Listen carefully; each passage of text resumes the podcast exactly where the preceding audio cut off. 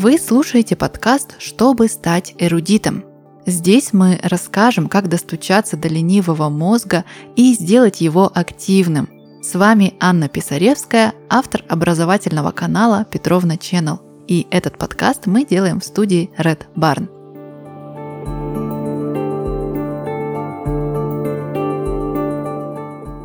Сегодня мы поговорим о том, как изучать языки и почему мы вечно теряем мотивацию, не достигая цели. Знать языки в наше время особенно важно. Язык открывает нам информационную свободу, позволяет без проблем путешествовать и достигать более значимых высот в карьере.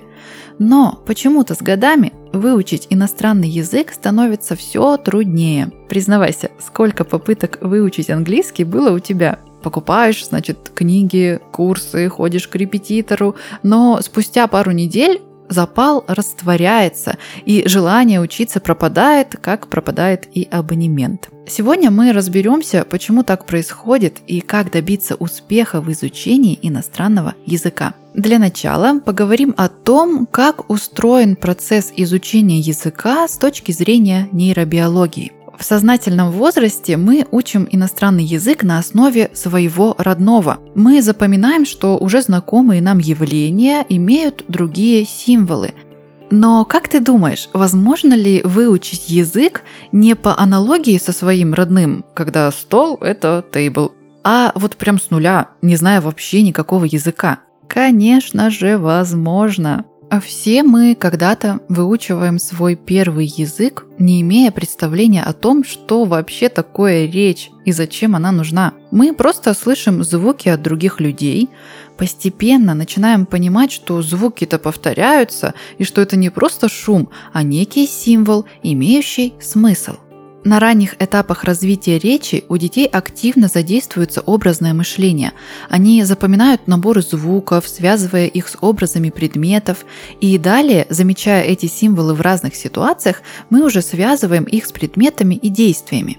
И вот каждое слово постепенно становится концепцией, обширным понятием, а не просто звуком. Словами мы уже не только называем объекты вокруг и подаем знаки другим людям, мы же используем их еще и для того, чтобы проигрывать в голове мысли. Да, речь нам нужна не только для общения, но и для того, чтобы думать. В мозге есть две зоны, которые отвечают за речь. Это зона Брока и зона Верники. Но зачем мозгу аж два участка?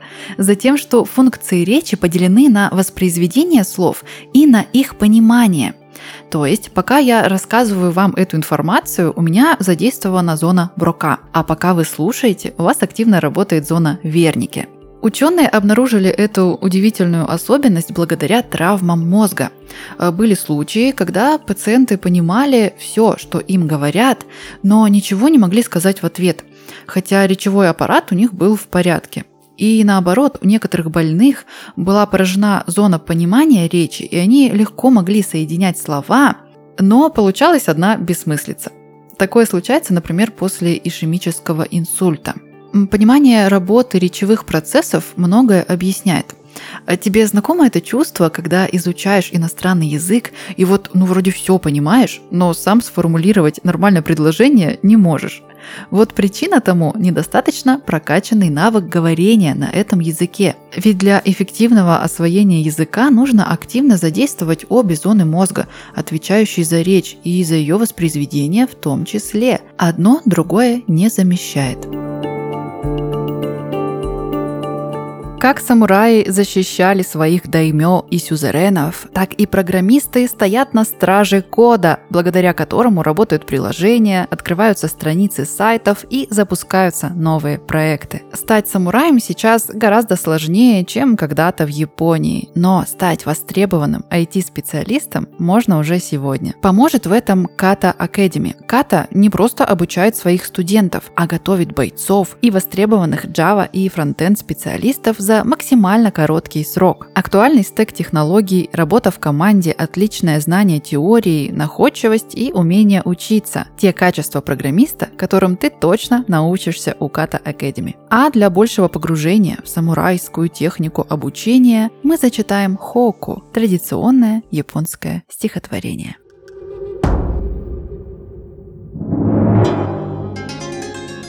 Тайм-менеджмент важен. Самурай все делает в срок. Доволен заказчик. Если вы давно ищете способ поменять сферу деятельности и у вас есть интерес к программированию, то нужно только одно – мотивация поступить в Kata Academy, где каждый найдет себе занятие по силам и по душе – Школа создала модель обучения, которая дает возможность сменить специальность на востребованную, независимо от дохода и бэкграунда. Результат обучения может быть только один – трудоустройство в IT. Это гарантировано по договору, как и оплата за результат, то есть после старта на должности разработчика. Большие изменения не бывают простыми, но в Kata Academy знают, как найти первую работу IT. Ссылка в описании. Теперь давай разбираться, почему же во взрослом возрасте тяжелее учить языки. А, наверняка тебе не раз встречалась мысль, что дети-дошкольники осваивают иностранные языки эффективнее и легче.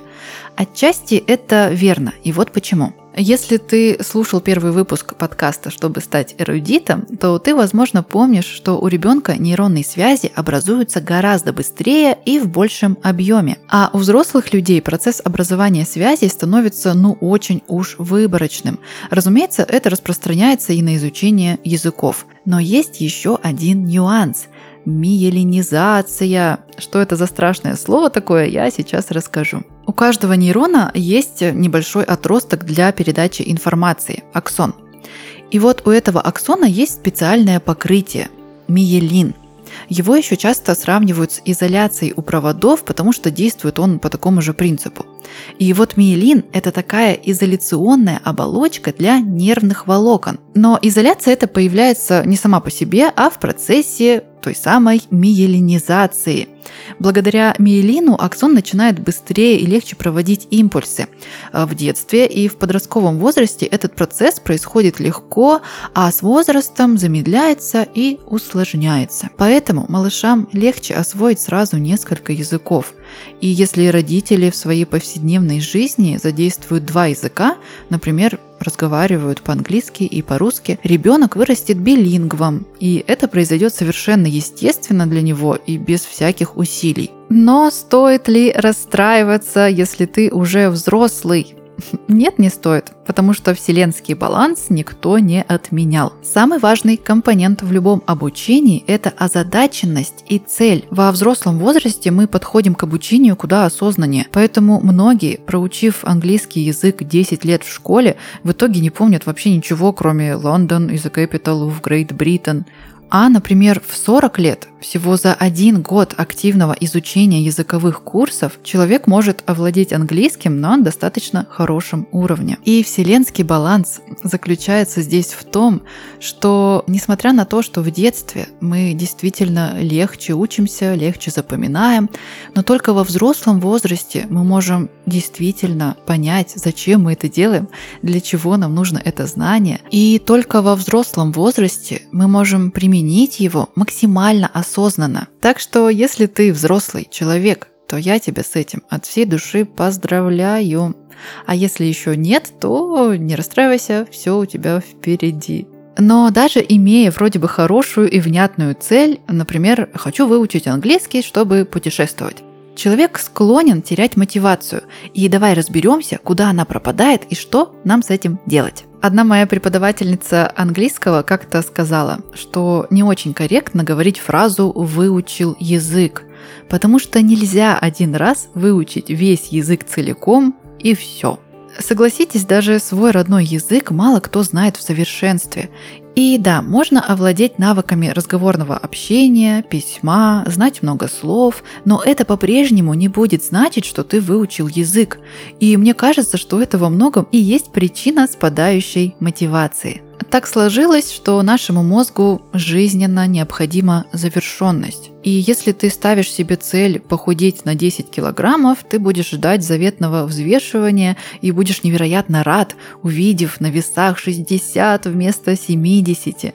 Мозг вознаграждает нас приятнейшим дофамином, когда мы достигаем результатов. А тут на тебе, ты попадаешь в процесс, у которого нет конца. И чтобы избежать этого, казалось бы, неизбежного уныния, нужно создавать себе четкие задачи внутри бесконечного процесса. Цель просто выучить язык, чтобы хорошо его знать, не сработает. Это на самом деле тавтология. Невозможно учить для того, чтобы просто выучить. На этом пути тебе нужны некие чек-поинты. Например, учить по 10 слов в неделю. Разговаривать раз в месяц с кем-то на иностранном языке. Ежедневно читать и переводить новости. Также в этой истории тебе понадобится такой гранд-финал, особенно объемная задача. Например, э, сдать международный языковой экзамен. Тут важно добавить еще один компонент. Сделать свою цель ограниченной по времени. То есть не сдать IELTS когда-нибудь, а сдать IELTS через два года. Ограниченное количество времени на выполнение цели позволяет поддерживать мотивацию. И вот что у нас с тобой в итоге получится. Маленькие цели гораздо легче достигать. Поэтому каждый день твой мозг будет получать подкрепление в виде завершения конкретной цели – прочитать три новости на английском. Или каждую неделю выучить 10 слов. Вполне себе достижимая, не такая уж и сложная цель, правда? Чтобы это завершение чувствовалось еще сильнее, чтобы оно еще больше подпитывало твою мотивацию, прописывай себе эту задачу, а после выполнения каждый раз обязательно зачеркивай пункты или ставь галочку. Это особый кайф для твоего мозга. Но так как эти цели легко достижимы, то и удовлетворения от них надолго не хватает. Поэтому важно иметь одну большую важную цель. Я привела в пример экзамен, но это может быть и другая цель. Поездка в другую страну, поиск работы, где нужен иностранный язык или что-то еще. Когда обучение служит какому-то важному для твоей жизни делу, только тогда оно становится по-настоящему эффективным и нужным. Это и есть самый главный секрет успеха в обучении. Оставайтесь любознательными и не бойтесь учиться новому, сколько бы вам ни было лет – Слушайте наш подкаст, чтобы поближе познакомиться со своим удивительным мозгом. А с вами была Анна Писаревская. Подписывайтесь, чтобы не пропустить новые выпуски. Пока!